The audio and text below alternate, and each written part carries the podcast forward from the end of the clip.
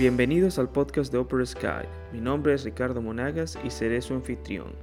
Estaremos entrevistando a empresarios, inversionistas y gerentes que nos compartirán sus conocimientos, lecciones aprendidas, éxitos y fracasos en su trayectoria personal y profesional.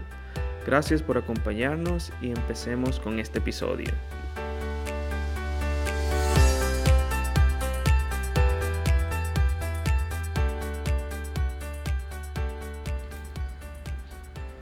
Hola a todos, hoy estaremos conversando con Vanessa Marcano, quien he conocido desde Venezuela, pero ahora vive actualmente en México y es la CEO de una comunidad llamada Pollito Inglés y también hablaremos de otras de sus iniciativas como Mons Data y Fem Data Consultoría. Eh, por supuesto, ella no conversará más durante nuestra eh, charla, pero eh, y nos indicáramos cuál es la historia detrás de todas estas empresas. Bienvenida Vanessa, ¿cómo estás? Hola Ricardo, pues muy honrada con tu invitación de participar en tu podcast y bueno, felicidades por brindarnos este espacio para contar nuestra historia y hacerle el camino más corto a otros emprendedores o emprendedoras que nos están escuchando. Sí, sí, eh, claro que sí, muchas gracias por, por atender nuestra llamada. Eh, ¿Cómo ha sido esta jornada para ti? O sea, veo que has trabajado ya muchos años en, Pollito Inglés y luego has iniciado Mons Data y, y luego eh, la consultoría también, eh, Data. ¿Cómo, ¿Cómo ha sido esa evolución en tu jornada? Eh, veo que estás muy actualizado con mi perfil porque Femdata Consultoría apenas lo empezamos a lanzar la semana pasada. Okay. Sí, es algo súper nuevo. Yo creo que después de Pollito Inglés, que empezó en 2010, eh, además yo me volví emprendedora por una experiencia personal que fue el nacimiento de mi hija Julieta. Que, entonces yo digo, bueno, Pollito Inglés y Julieta tienen 12 años ya. Han hemos crecido, eh, yo también he crecido como emprendedora, como mamá, ha sido, ha sido un proceso, ¿no? Tiene muchos, muchos aprendizajes en el camino, muchas fallas, pero hace, bueno, hace ese tiempo elegí mm, el camino de, de este estilo de vida, yo lo llamo que es un estilo de vida, aunque empecé con Pollito Inglés, pues he ido evolucionando en otros emprendimientos. Y yo considero que es que los, emprendimientos son como seres vivos también, hay que alimentarlos, hay que construirlos, hay que hacer que crezcan, este, que sean sustentables. Y creo que la transformación es clave, una transformación constante o interna o externa, dependiendo de, de lo que estés haciendo, para poder subsistir ¿no? y para poder mantener nuestros emprendimientos durante tanto tiempo. Yo sí estoy muy orgullosa con Pollito Inglés porque ha durado mucho tiempo y normalmente estos emprendimientos, este, bueno, se caen a los cuatro años, tres o cuatro años, ¿no? Pero ya nosotras llevamos con Pollito Inglés, pues eso, 12 añitos y lo hemos mantenido intacto. A lo interno sí ha habido, bueno, fallas, caídas, grandes aprendizajes, pero Pollito Inglés sigue siendo lo mismo que cuando empezó una comunidad de madres para el intercambio, compra y venta de artículos usados de bebés. Eso sigue siendo una realidad hoy en día. Internamente, pues empezamos en redes sociales, luego decidimos con premios que nos ganamos en 2012 invertir en un marketplace propio Luego, bueno, vino toda la crisis de Venezuela que nos afectó mucho, decidimos internacionalizar Pollito Inglés, yo logré levantar un capital de Family Friends and Friends en 2014 y con ese capital logré internacionalizar Pollito. Pero como te digo, es una evolución, ¿no? Ya yo tenía una comunidad muy consolidada y un know-how de cómo em, replicar esta comunidad en otros países. Y Latinoamérica, afortunadamente, para, para Pollito Inglés, las mamás tenemos los mismos miedos, las mismas incertidumbres. Eh, nos unimos por, por, por esa, ese tema de la maternidad. Yo soy parte de la comunidad, por supuesto, gracias a mi hija Julieta. así que tengo una altísima sensibilidad acerca de los temas que más preocupan a la comunidad y todo eso ha creado un know-how de cómo replicar la comunidad en otros países. Pues hoy en día, bueno, empezamos hace 12 años en Venezuela, luego replicamos en Colombia, algo de comunidad en Argentina con el mismo objetivo. La comunidad más fuerte, la segunda comunidad más fuerte es México, pero por ejemplo, apenas en septiembre del año pasado abrimos Pollito Inglés Chile. Eh, te estoy hablando de redes sociales. Y ya habíamos replicado, por ejemplo, el marketplace para, para México. Pero como te comentaba previo a la grabación, pues la inversión en tecnología es, es, alta, es grande y requiere mucho mantenimiento. Y bueno, parte de esos aprendizajes en el camino es que hay que adaptarse también a los nuevos tiempos y a los nuevos competidores que van surgiendo, que son mucho más grandes que, que las emprendedoras como, como yo, como Pollito Inglés y por ejemplo con Facebook. Hemos tenido que ir conviviendo con el crecimiento tan vertiginoso de Facebook. Y, y, en el caso de estos marketplaces, más bien llevar a las personas a nuestros propios marketplaces dentro de redes como Facebook. Y es así como la comunidad se ha, se ha mantenido durante tanto tiempo, ¿no? Con esos cambios que pueden impactar fuertemente la economía de una empresa, eh, porque prácticamente te canibalizan estos grandes de tecnología. Pero en, en nosotras está o en nosotros está bueno, cómo nos adaptamos a esos nuevos tiempos y nos transformamos con mucha resiliencia y capacidad de levantarse. Y como bien decías tú, pues Ah, yo he adorado mi vida de emprendimiento, o sea, como te decía, es un estilo de vida. Eh, yo, yo creo que de una cosa vas pasando a la otra y todos mis años previos de experiencia como empleada los he aplicado a mi estilo de vida de emprendedora en los últimos 12 años. Así que cualquier experiencia de trabajo que hayas tenido previo a emprender me parece súper valioso para tu camino de emprendimiento, ¿no? Para hacerlo con un poquito más de madurez este, y bueno, con una experiencia que, que vale muchísimo, ¿no? Ok, entiendo. Y en esa jornada de construir Pollito Inglés, eh, ¿cuáles son los, si haces una retrospectiva, digamos, cuáles, cuáles han sido los primeros pasos que tú tomaste o, o, si tuvieras que iniciar desde cero otra vez, ¿qué paso tomarías para construir una comunidad como la que tienes ahora? En Pollito Inglés también, que si quieres puedes mencionar cuántas personas son parte de esta comunidad. Sí, bueno, hoy en día ya somos más de 400.000 mamás en, en Latinoamérica y estamos dando algunos pasitos en Europa. Por ejemplo, ya tenemos un grupo también que tiene un añito en, en, Euro, en Alemania para mamás latinas en Alemania, pero con el único objetivo de intercambio con preventa de artículos usados de bebés en excelente estado. Eh, y, mira, volviendo hacia atrás, yo fui como muy persistente, o sea, yo empecé en Twitter, yo creo que jamás hubiera empezado por Twitter, o sea, y a mí me fue súper mal en Twitter al principio con Pollito Inglés. Yo creo que la elección de la red social que más se adapte a tu negocio, creo que es una decisión importante. Y eso requiere un, pequeño estudio que uno haga, una pequeña investigación que uno haga previamente, dónde está tu buyer persona o dónde está ese target eh, o esos miembros de la comunidad que tú quieres eh, captar ¿no? o conquistar. Entonces, pues viendo hacia atrás, eso fue como el primer error, pero fue pequeño, fácil de corregir en aquel momento. A los tres meses ya yo estaba abriendo Facebook en aquel momento no existían otras redes sociales, eso también hay que entenderlo. O sea, Instagram no apareció sino hasta 2014, por supuesto nada de, nada de TikTok, nada de estas cosas mucho más recientes.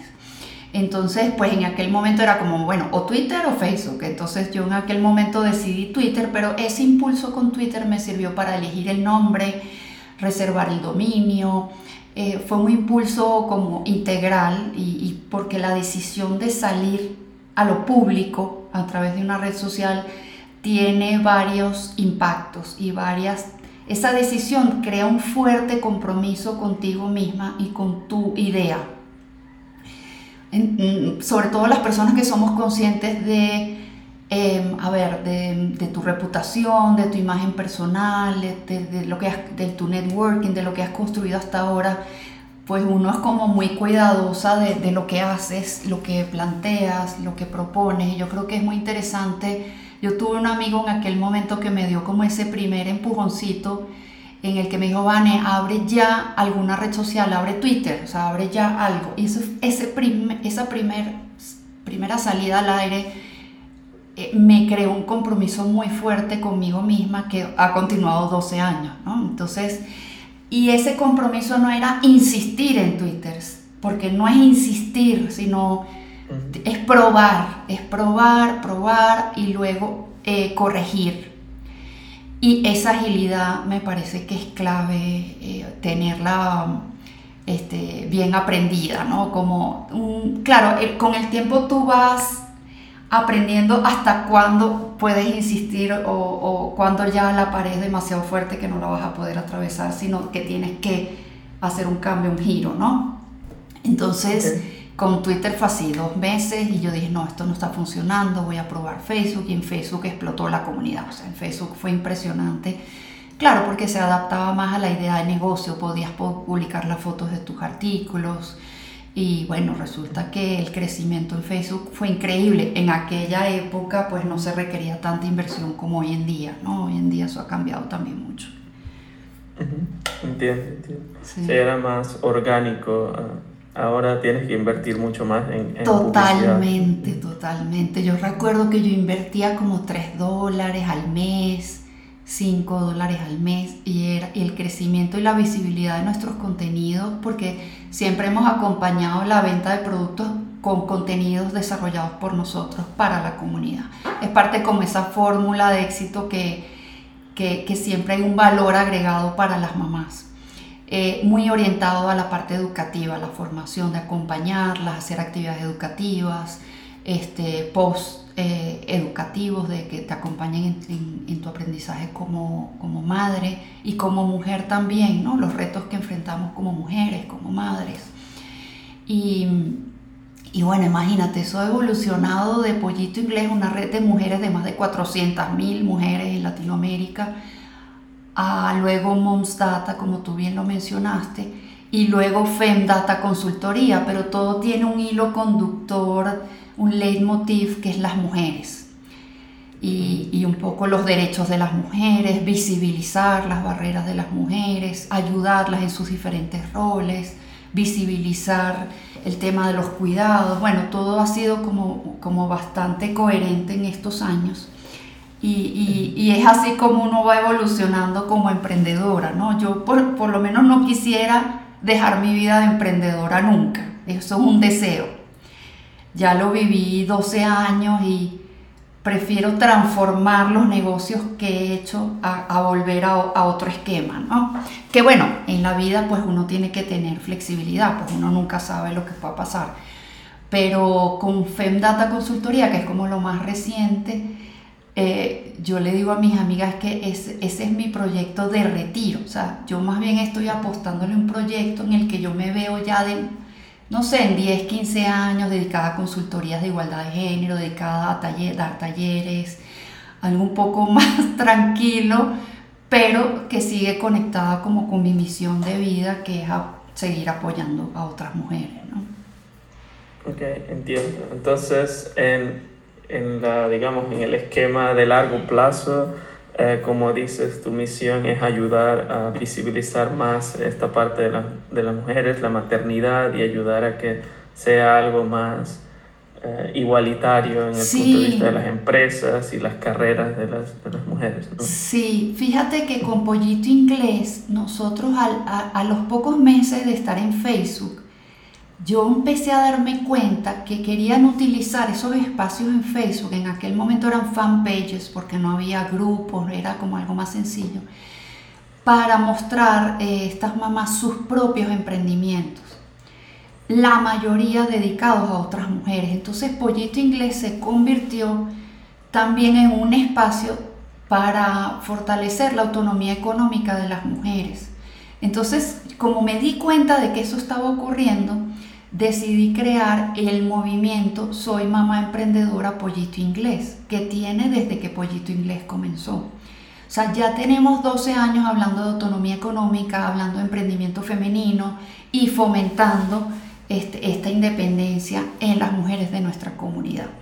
Entonces, y, y en Venezuela hicimos durante cinco años seguidos un evento anual dirigido a más de 300 mujeres presencial, en ese momento era presencial, eh, gratuito, de formación para ser, para ser emprendedora. Y en alianza con el IESA, que tú sabes que es un instituto de formación gerencial muy reconocido en Venezuela, y, mm, en alianza con su centro de emprendimiento hacíamos este evento anual eh, que fue siempre un éxito. O sea, las mamás venían de otras partes de, Venezuela, viajaban para ir a ese evento y además era un evento que hoy en día se ve mucho más que antes, pero en aquel momento era kids friendly. O sea, las mamás podían ir con sus bebés, sus cochecitos, podían amamantar en la sala, o sea, era completamente abierto para que una mamá pudiera aprender a emprender y aprender a emprender, ¿no? Entonces, bueno,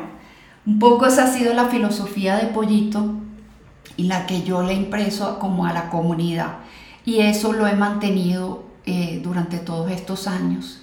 Y, bueno, ese es, como, como yo veo la visión, mi visión, ¿no? Este, y un poco ese legado, ¿no? Ese legado de sororidad, ese legado de confianza y de crear espacios más amables que me parece que hoy en día eh, tiene más sentido que nunca, espacios de mayor seguridad, de mayor empatía, que creo que son claves para contrarrestar tantos discursos de odio que estamos escuchando hoy en día, sobre todo en redes sociales.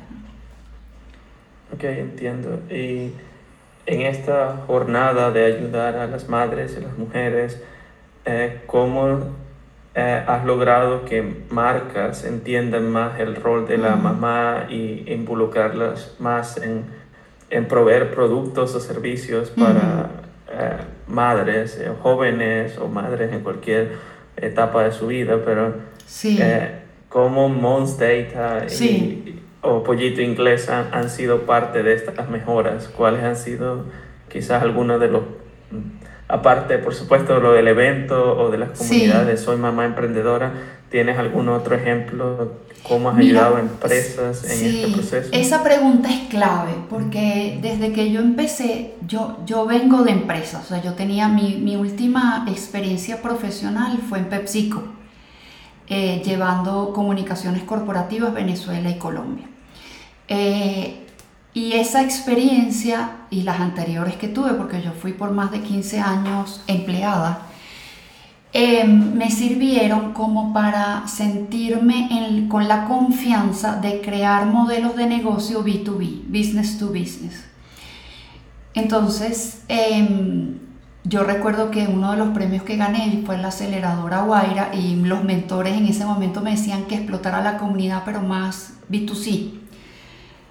Y, yo en aquel momento, bueno, decidí un poco contrariar esa recomendación. Eh, uno tiene varios caminos y varias decisiones que puede tomar, ¿no? Entonces yo en aquel momento dije, no, mira, mientras la comunidad crece, yo más bien voy a, crear el modelo B2B.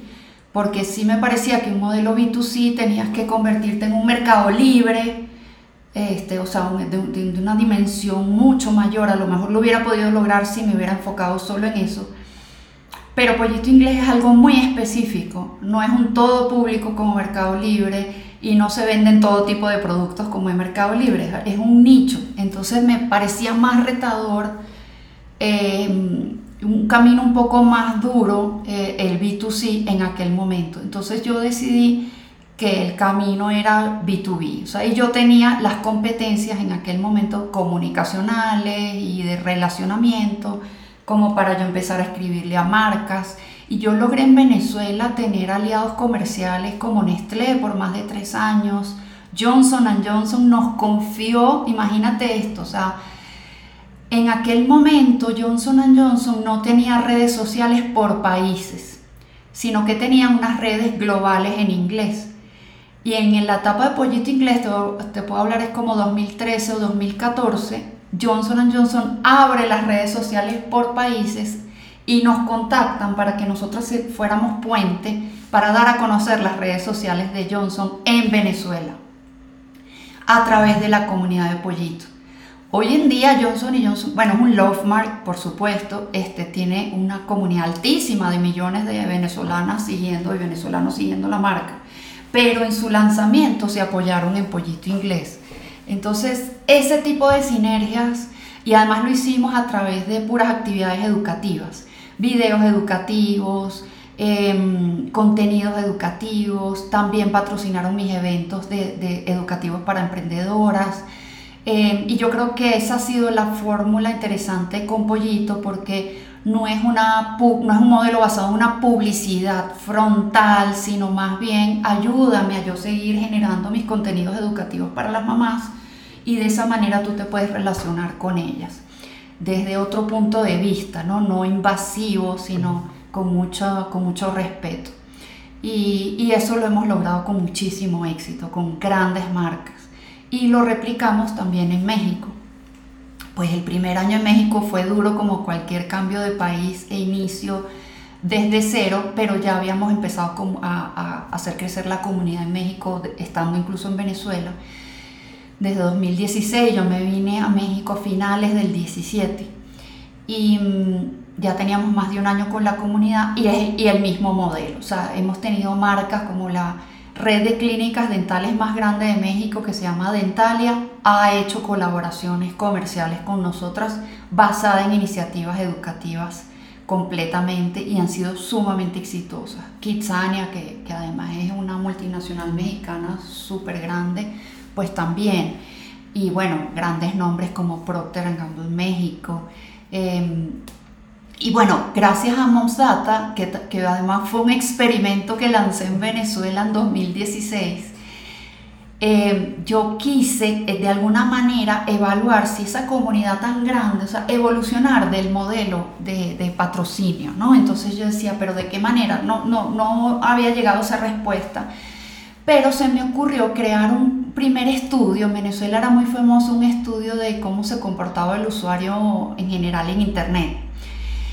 Y yo decía, pero ¿por qué no tenemos el de las mamás? O sea, porque no, eh, no tenía precedentes. Entonces decidí contratar una antropóloga, socióloga, especialista en estadística, armé un pequeño equipo, pero un pequeño equipo éramos ella y yo, este, y dijimos, bueno, vamos a sacar una batería de preguntas vamos a guiarnos por algunos modelos em, y así creamos el primer estudio de mamás digitales de Venezuela. Y ese estudio fue, fue un piloto, o sea, en realidad yo lo que quería era ver cómo se comportaba la comunidad ante un survey, cómo, cómo respondían, si, si se sentían que les gustaba. O sea, yo, yo protejo mucho la, la comunidad, aunque yo digo que son mis amigas mamás, pero son muchísimas pero las protejo tanto como me gustaría que me protegieran a mí en términos de no ser invasivos, de, generar siempre valor. Y nosotros lanzamos ese cuestionario además con una herramienta súper básica, rudimentaria, que además no te permitía retomar la encuesta si la dejabas a mitad de camino. Y, y era una encuesta larguísima, Ricardo, de 110 preguntas. Wow.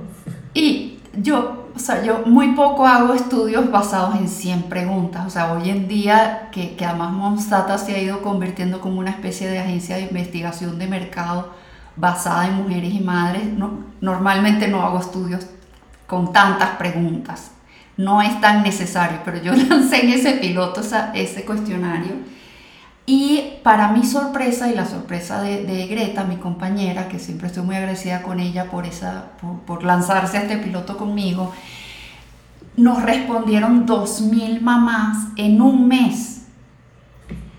Y, además era, no, nosotros no pagamos por respuesta, o sea, nosotros era como, participan en, un sorteo, teníamos tres premios al final del proceso que iba a durar mes y medio, bueno, en mes y medio vamos a rifar tal cosa. Eh, y tú con tu participación puedes estar participando para ese sorteo.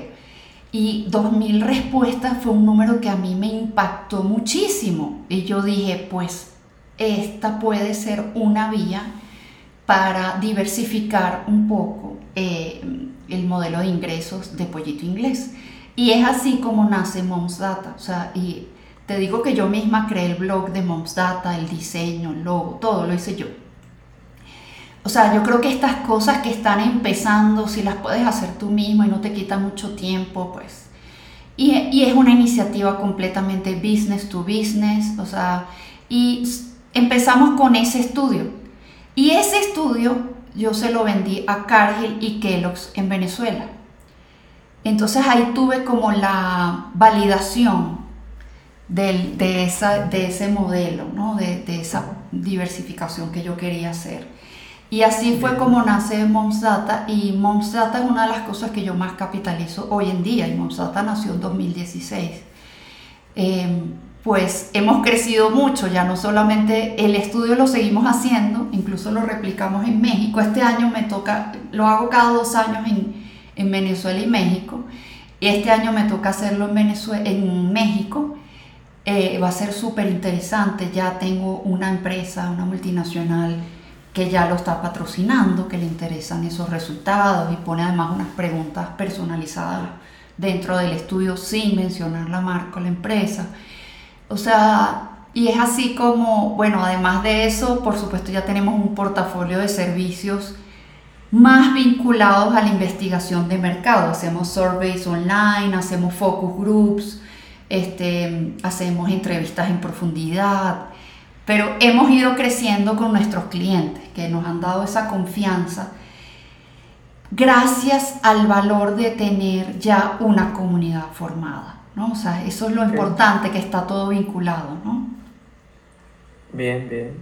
Entonces, eh, si te entiendo bien, eh, primero eh, el modelo de negocios era bastante B2C en, en cuanto al marketplace, pero fue evolucionando poco a poco hacia el estudio de mercado y que las empresas conocieran más eh, información sobre la comunidad de mujeres y madres. Exactamente. Y con Moms Data tienen esas respuestas que tú me estabas preguntando, ¿no? O sea, ¿qué realmente queremos las mujeres sobre los productos que se hacen para nosotras, ¿no?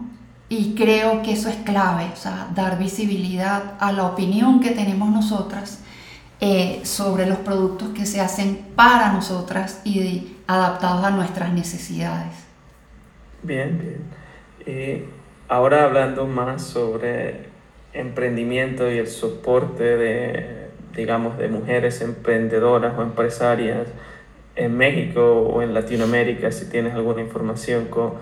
Eh, ¿Has visto alguna evolución durante estos años o cómo lo consideras eh, el, el, el involucramiento de mujeres en emprender y, y, en moverse hacia niveles de, digamos, de emprender más y de lograr eh, éxito en Mira, sus carreras. Lamentablemente con la pandemia, con la pandemia y el coronavirus, este, todo, muchas cosas que se habían avanzado se han retrasado muchísimo. O sea, ONU Mujeres dijo que bueno, el proceso de la igualdad o de salarios iguales se iba a retrasar como unos 150 años gracias al tema de la pandemia. Eh, las mujeres son las que se quedaron más este, desempleadas gracias a la pandemia y son las que menos se han incorporado en el proceso de recuperación eh, de las economías mundiales. Entonces, más bien el proceso ahorita está como en un momento un poco pesimista, pero bueno, estamos apuntándole a que a dar visibilidad a todas estas barreras para, bueno, romper un montón de estereotipos, sesgos, este, y bueno, creencias, paradigmas em, que nos mantienen en un rol demasiado doméstico, ¿no? y yo creo que eso en Latinoamérica todavía falta un poco para, para superarlo. La verdad no puedo dar buenas noticias en ese sentido porque más bien la pandemia eh, ha atrasado los avances que, que, se tenían previos a la pandemia. Y en este sentido, ustedes como la comunidad de madres se continúan reuniéndose en alguna forma online o cómo ha, ha cambiado la interacción con la comunidad antes de, de, COVID y ahora que, bueno, han habido estos, digamos, lockdowns y este tipo de problema? Mira, esa es excelente pregunta porque Pollito Inglés, la verdad, siempre eh, la diseñé o la hemos diseñado de una forma remota, porque yo como mamá es como más, un poco más fácil para mí llevar todos mis tiempos, roles, si, si trabajo desde casa. Em, o con mi celular o mi laptop, ¿no? O sea, con esa flexibilidad. Entonces yo he tratado de mantener en estos años un modelo remoto. Yo tengo colaboradoras en Colombia, todavía en Venezuela. Aquí en México yo tengo dos colaboradoras, no nos vemos nunca, o sea, nos vemos por la computadora, y, pero no es que nos reunamos de forma presencial en ningún momento. Eh, tengo estas dos personas, yo las conocí después de un año, hace dos o tres meses, porque tuvimos que hacer un test de un producto presencial y, nos encontramos por primera vez cara a cara allí. Pero pienso que no es necesario. O sea, yo tengo clientes que yo jamás he conocido presencialmente, eh, clientes en Brasil, clientes en el mismo México, eh, tengo un cliente súper fuerte en Panamá. O sea, yo pienso que estos modelos son perfectamente viables desde siempre. Ahora, la pandemia en eso sí ha ayudado. O sea, en normalizar lo remoto, en normalizar el uso de la tecnología para relacionarse, en normalizar las reuniones remotas. Este, a mí eso, me eso es como lo único bueno que le he visto a la pandemia en realidad, como que se normalicen ciertos procesos, porque había personas que todavía no, pero vente a mi oficina y te tardas hora y media en llegar a la oficina, luego hora y media en volver a tu casa, o sea, realmente es perder el tiempo si puedes estar en una pantalla como tú y yo conversando hoy, ¿no? Eh, y Pollito Inglés lo mismo, o sea, todas las actividades educativas nuestras, más allá de ese evento anual que te comentaba, que no lo hemos retomado en México, que era presencial, sigue siendo todo online. Incluso hemos incorporado plataformas como WhatsApp para reuniones de mamás pollito en torno a temas. Entonces creamos grupos que han llegado hasta el tope de los grupos de WhatsApp, que son 256 personas, y para tratar algún tema educativo relacionado con ser mujer o con ser mamá. Eh, uno de los más exitosos es cómo lograr ser una mamá emprendedora, ¿no? cómo lograr todo lo que te propones en la vida. Eh, el otro súper exitoso fue cómo formar hijos emprendedores con, con, con competencias de emprendimiento. Eh, y así como ese, bueno, varios temas relacionados con ser mujer y ser mamá. Todos online y todos en plataformas para trabajo remoto. Y, y afortunadamente teníamos esa orientación porque cuando llegó la pandemia, pues seguimos trabajando. Más bien, esto no me gusta decirlo mucho, pero se potenció mucho el trabajo que nosotras hacíamos, hacemos, porque todo lo hacemos online y tenemos nuestra comunidad online y ya teníamos años con la comunidad online. Entonces, nuestras metodologías de investigación y de estudios eh, podían seguir andando a pesar de, del confinamiento. Entonces, por ese lado, sí, ha sido bien interesante. Entiendo. Y si alguna de las personas de la audiencia quiere digamos, investigar si su idea o proyecto o emprendimiento eh, es factible, eh, ¿cuáles serían tus recomendaciones por dónde empezar o qué tipo de investigación empezar a hacer para, eh, digamos, probar si puede moverse? Sí, bueno, eso es, es, una pregunta difícil de responder, o sea, yo, yo diría varias cosas, ¿no? O sea, uno, eh, yo creo que hay que hacer un pequeño ejercicio de decidir, em, porque es que tendemos a, queremos abarcar mucho, muchos servicios a todo público en el mundo entero. O sea, yo mi recomendación sería enfocarnos un poco, un poco mi aprendizaje durante este tiempo, enfocarnos en un target específico.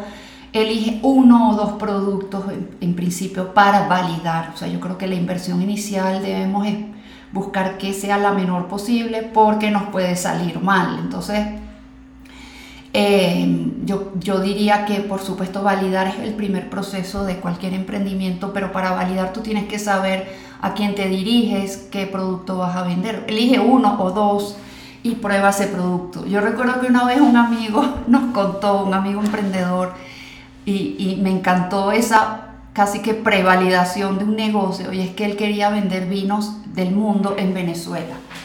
Y me decía, no, yo lo que antes de invertir en comprar vinos de todo tipo, este, catar vinos y saber cuál era el que me iba a traer, él creó un landing page donde decía, si te gustaría que creara una especie de mm, vitrina donde puedas eh, ver vinos de todo el mundo y, que me lleguen directo a tu casa, escribe tu correo electrónico en este, en este campo. O sea, casi que era un solo campo y, él, y, él, y al final me dijo, sí, o sea, es una prevalidación, no haces solo la inversión en un pequeño landing donde vas a hacer una pregunta, lo compartes con, por todas tus redes, con todos tus amigos, toda tu familia. Y esa validación le dijo a él que nadie estaba interesado en esa idea de negocio en aquel momento. Entonces él decidió a no seguir por ese camino. Entonces me, me, parece muy, muy valiosa esa experiencia porque es como, mira, no inviertas todo este dinero en una idea que ni siquiera has comprobado que, que realmente puede funcionar. Y, y, validar es salir a la calle, ¿no? Es abrir una pequeña vitrina, a lo mejor en un Instagram, y compartir ese Instagram en tus grupos de WhatsApp, en tus grupos de conocidos, en tus redes. Hoy en día estamos todos metidos en las redes y yo creo que puede ser interesante y bueno, hiciste por dos, tres meses a ver qué ocurre. Si no está ocurriendo nada, hay que cambiar. Entonces, eh, esa validación y cambio es constante, ¿no? O sea, sabemos pivotear la idea hasta llegar como a, una idea más constante donde tú ya tengas un producto que realmente puedas validar que, que, que, sí, o sea, y validar es que alguien te lo compre o que tu cliente ideal te lo compre y empieces a vender. Eh, yo creo que eso es súper importante, enfocarse, validar, tener bien claro quién es el cliente, elegir qué es lo que vas a vender. Y bueno, un poco parte para, para iniciar, ¿no? Y no invertir tanto al inicio hasta que realmente tengas esa validación. Sí, claro, muchas veces por supuesto, en el sueño de construir algo, uh, tener una visión, por supuesto. Eso. Estás en, en, muchas cosas y realmente necesitas es enfocarte en una y tratar de probarla y luego mover a la siguiente si es necesario. Exactamente, pienso igual que tú, o sea, yo creo que la visión puede ser ambiciosa, pero el pastel se va comiendo por partes. Y lo otro, si estás esperando resultados en el corto plazo, o sea, yo pienso que emprender como dije al inicio, un estilo de vida, o sea, tú tienes que ir construyendo algo y aunque da mucha ansiedad no ver resultados inmediatos, las cosas también llevan cierto tiempo, cierto tiempo de pivotear, cierto tiempo de probar, esta vez vendí esto, voy a intentar con esto otro, a este cliente que me compró esto, voy a tratar de venderle otra cosa, o qué más necesitas, preguntarle dónde estás, qué más necesitas, qué quieres y uno adaptarse un poco a ellos, ¿no? Y no apegarse tanto a la idea inicial a lo mejor. Bien, bien, sí, claro. Ahora, en toda esta historia de, de, tu, de tus emprendimientos, eh, ¿tienes algunos recursos, podcasts, libros o instituciones que sigues en tu día a día o algo, algunos materiales para ayudarte a, en todos los aspectos de tu negocio cómo Mira, bueno, ¿cómo te mantienes, digamos, actualizada? Si te muestro aquí, puedes ver mi biblioteca. Pero ahí está una, solo una parte de, de, los libros. Yo sí creo que hay que estar constantemente, mira, por lo menos leyendo ciertas cosas, ciertos blogs. Yo me acuerdo que cuando yo empecé, yo estaba súper conectada a todo el ecosistema de emprendimiento en Venezuela al Centro de Emprendedores de Liesa, todos tienen talleres, cursos buenísimos. Yo creo que en el país donde estás, y lo estoy construyendo en México también, aquí yo estoy en dos organizaciones que tienen que ver con emprendimiento femenino. Y ser parte de esas comunidades te conecta con talleres de formación, te conecta con otras emprendedoras o emprendedores de los con quienes puedes hacer alianzas, sinergias o aprender o pueden ser benchmark para ti este, y miras, yo la verdad, yo amo estudiar, o sea, entonces durante este tiempo me, me he mantenido haciendo estudios. Yo ya llevo como dos o tres años muy enfocada en el tema de igualdad de género porque ya tengo como tres años preparando ese retiro que te comentaba con esto Femdata Consultoría, donde vamos a hacer una fusión exactamente de estudios, con proyectos de consultoría en igualdad de género para empresas. Eh, y me estoy formando yo más en la parte más técnica para, para poder participar de esas consultorías. Ya tengo tres años estudiando y voy a empezar a final de este año un máster. Bueno, estoy terminando una especialización, voy a comenzar un máster, un poco en esa, en esa ruta, con esa visión que tengo de, de seguir. Por eso te digo, o sea, esto no es algo estable, no es no es un tren con, en una línea recta con un principio y un fin, sino más bien algo que hay que estar todo el tiempo enriqueciendo. Y sí, mi recomendación sería estar conectada con tu... Esta, por ejemplo, yo estoy en un coworking que se llama Comadre, que es para mamás emprendedoras. Eh, y eso me da networking, me da formación, me da estar conectada con qué, qué es lo que se está Gracias a ese coworking yo me enteré el año pasado de una aceleración de Google para mujeres emprendedoras en tecnología y participé con Pollito Inglés y ganamos. O sea, fuimos una de las, creo que eran como 15 empresas que Google eligió para hacer una aceleración súper intensiva de una semana. Entonces, estar como involucrada con esos coworking, con esos ecosistemas de emprendimiento, creo que es clave para para uno seguir aprendiendo y avanzando. Bien, bien. Eh, bueno, como último punto por hoy, o sea, si las personas quieren conectar contigo en caso de cualquier otra pregunta eh, o conocimiento sobre Pollito Inglés, Mons Data o sí. Data, ¿cómo, ¿cómo, pueden conectar Mira, yo en mi perfil de LinkedIn, Vanessa Marcano, Vanessa con doble S, me pueden agregar, preguntar y podemos abrir una conversación por esa vía. Eh, Vanessa Marcano en LinkedIn o en mi Instagram soy mamá emprendedora, arroba soy emprendedora, siempre lo estoy revisando y súper abierta a, bueno, a iniciar conversaciones con, con quien lo necesite. Ok, Muchas gracias Vanessa por tu tiempo hoy y espero todo el éxito para tu nuevo emprendimiento también y bueno, también con los eh, emprendimientos existentes. Gracias Ricardo, gracias por la invitación. Me encantó conversar contigo. Espero que estés muy bien. Igualmente, muchas gracias. Hasta luego. Bye.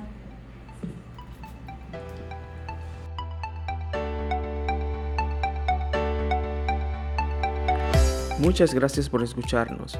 Esperamos que hayas obtenido buenas ideas para aplicar en tu vida personal y profesional. Si la conversación te ha parecido interesante, puedes compartirlo con tus amigos. Nos vemos en el próximo episodio.